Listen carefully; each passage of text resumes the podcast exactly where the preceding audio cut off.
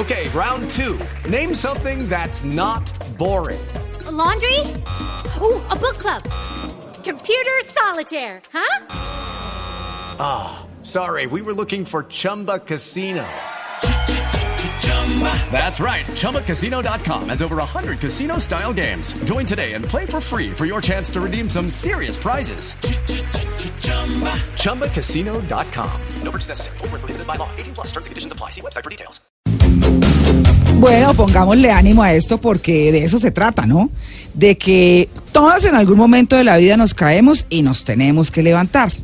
Sacudirnos ahí la pelada de la rodilla, lo que sea, se- masajear el morado y seguir adelante. Y es por naturaleza, ¿no? Uno ve la naturaleza, cómo se recompone, eh, eh, los- los- las, las plantas, todos los seres vivos. Todo. Y obviamente los seres humanos tenemos que aprender un poquito de eso. Claro, y por eso vamos a hablar hoy de resiliencia.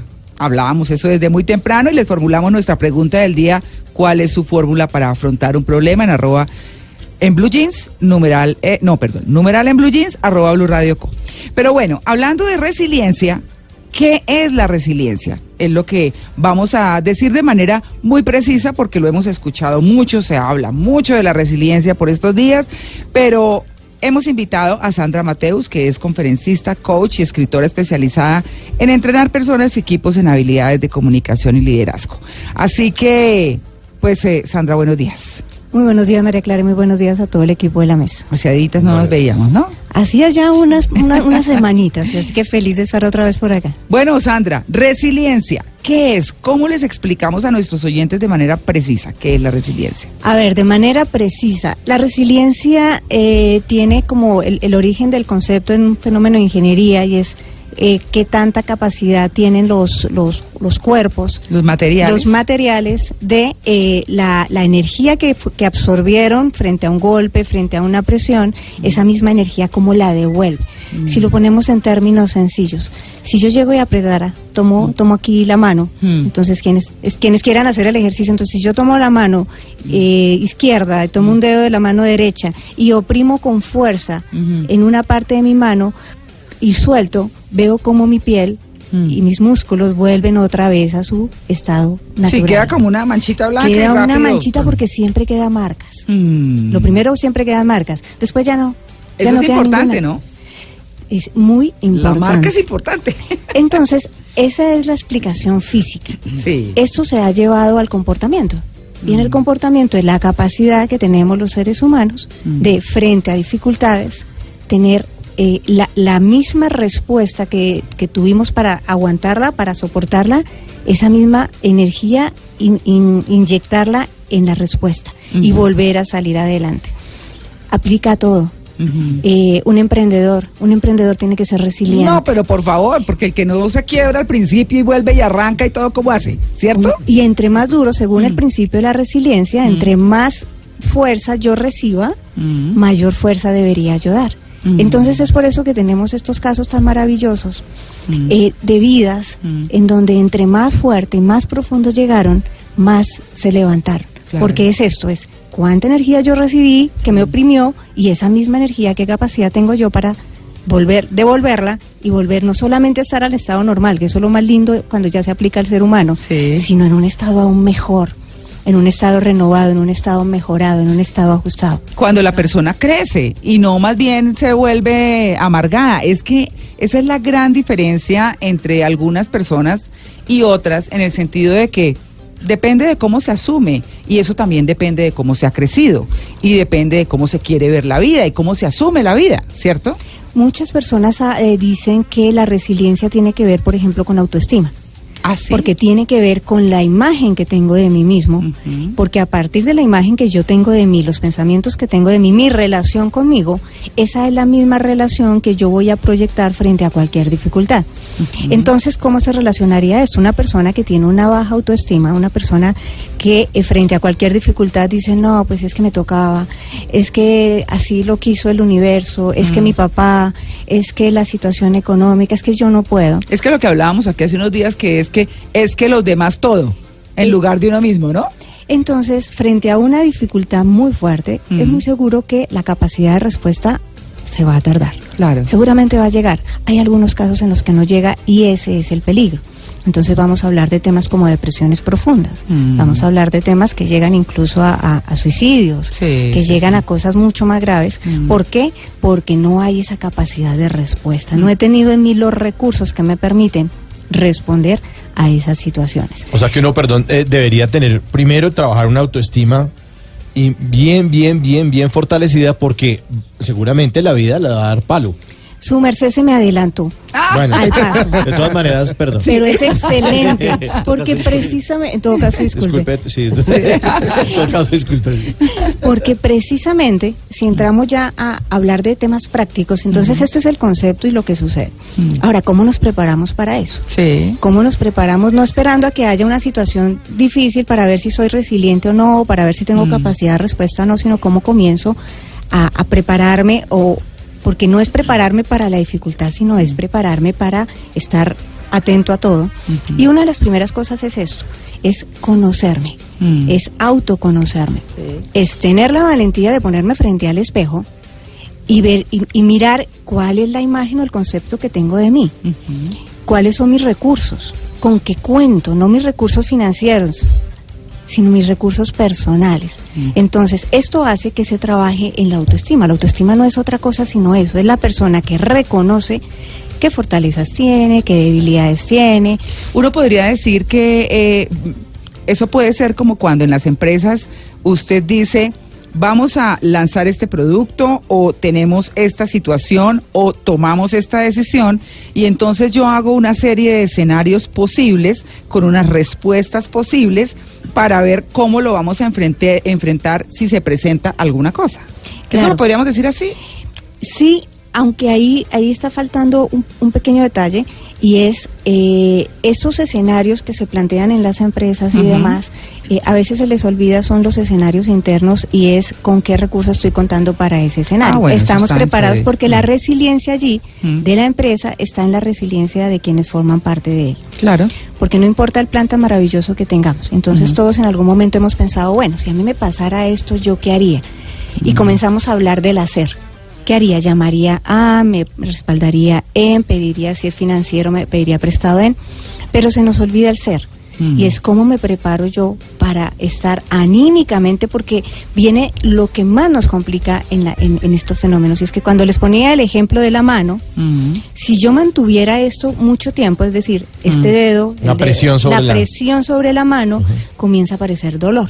Ajá. Entonces, entre más fuerte, entonces yo aquí estoy apoyando mi mano, hago más fuerte, más fuerte, incluso comienzan a aparecer temblores, comienza a aparecer dolor, dolor, dolor. ¿Cómo respondo yo a ese dolor? Mm. Porque cuando estoy ya ahí adentro, se te olvidan los planes. Mm. Se te olvida que todo eso Claro. tan maravilloso y esos cinco escenarios que planteaste se te olvida porque estás o enojado con la vida y entonces comienzas a, a- a- a sentir esa rabia profunda o estás decepcionado, Mm. triste, apagas la luz, eh, no quieres ver a nadie, no me hablen, eh, lloras todo el día o, o- o- o te enfrentas y generas conflictos. Entonces, si yo no puedo gestionar ese dolor que hay en el momento difícil, es mucho más complicado comenzar a ver las alternativas. Entonces, el segundo paso para comenzar a, digamos que a entrenarnos en esto de ser fuertes, es aprender a gestionar nuestras emociones. Aprender a reconocernos y aceptar cuando estamos enojados. Y frente a qué estamos enojados. ¿Cuál es la amenaza que tengo yo enfrente que me hace enojar? De todas maneras, uno frente a la vida no lo tiene todo aprendido. Justamente aprende de esas caídas, Luis Carlos. Hola, buenos días. Eh, Mm. Pues es que em, eh, cuando uno planea todos esos escenarios Mm. posibles, Mm. También tiene que prepararse al imprevisto. o Por lo Claro. menos estar eh, con la capacidad mental de saber que algo va a pasar. Se los digo Mm. porque nosotros que acabamos de venir de- del Mundial y Mm. nosotros preparamos todos los escenarios posibles Mm. y todas las posibles situaciones que se puedan presentar de, de, de Que se caiga la señal, que, se el señal. presentador se enferme, que todo. Se nos enfermó el narrador. Ay, ¿Qué hacemos? ¿El Se, se incapacitó Carlos Morales. Nos tocó revolver los recursos que teníamos y, y plantear cosas porque no contábamos con que se fuera a incapacitar uno de los talentos. Entonces hay que también saber cómo en sobre la marcha Sí. recibir los imprevistos que son los que más le afectan a uno esa planeación y que más lo descontrolan a uno y en la vida el imprevisto es el que lo deja a uno como eh, al borde del knockout. Cuando uno no espera las cosas, así las planee. Bueno, ese es el contexto que tenemos de la resiliencia. Nosotros hemos traído un caso bellísimo. Vamos a saludar únicamente y vamos a desarrollar el tema más adelante. Vamos a hablar con Francisco Javier Toro eh, y con Diana Marcela Guarnizo, que son los papás de Alana. Alana, si ustedes eh, recuerdan en La Voz Kids, es una de las niñas finalistas, pero además es que, Ala- ¿qué hubo Alana? Hola, salúdame Alana. Hola. Sos mucha ternurita, Qué ¿no? linda. Sí, sí, Ay, sí, sí. Bueno, Alana tiene, tiene ocho años, viene con un gorrito de oso precioso. Y vamos a hablar de Alana, eh, primero saludando Francisco Javier, que hay Pacho, ¿no? Sí, por favor, porque Sí. Francisco En confianza. nadie me conoce. Claro. Nadie me conoce como Francisco. Bueno, y Diana, ¿qué hay Diana? Hola, ¿cómo están? Bueno, ellos tienen un libro, ellos tienen un libro que se llama Una casa de gigantes. La portada está pintada por Alana y para que ustedes eh, conozcan, pues es un caso de resiliencia natural. Eh, cómo fueron afrontando ellos la dificultad del cáncer que en algún momento enfrentó Alana y que hoy gracias a Dios pues está fuera. Así que muy bien, muy lindo todo. Y bueno, vamos a hablar ahora del, del tema, ¿no? Sí, señora. Con claro. música y todo. Con música y todo. Bueno, muy bien. Ese es nuestro tema de hoy. ¿Cómo nos eh, volvemos a nuestro punto inicial, pero con los aprendizajes en cosas difíciles? De eso se trata hoy nuestro programa, de la resiliencia. 8 y, cu- 8 y 28.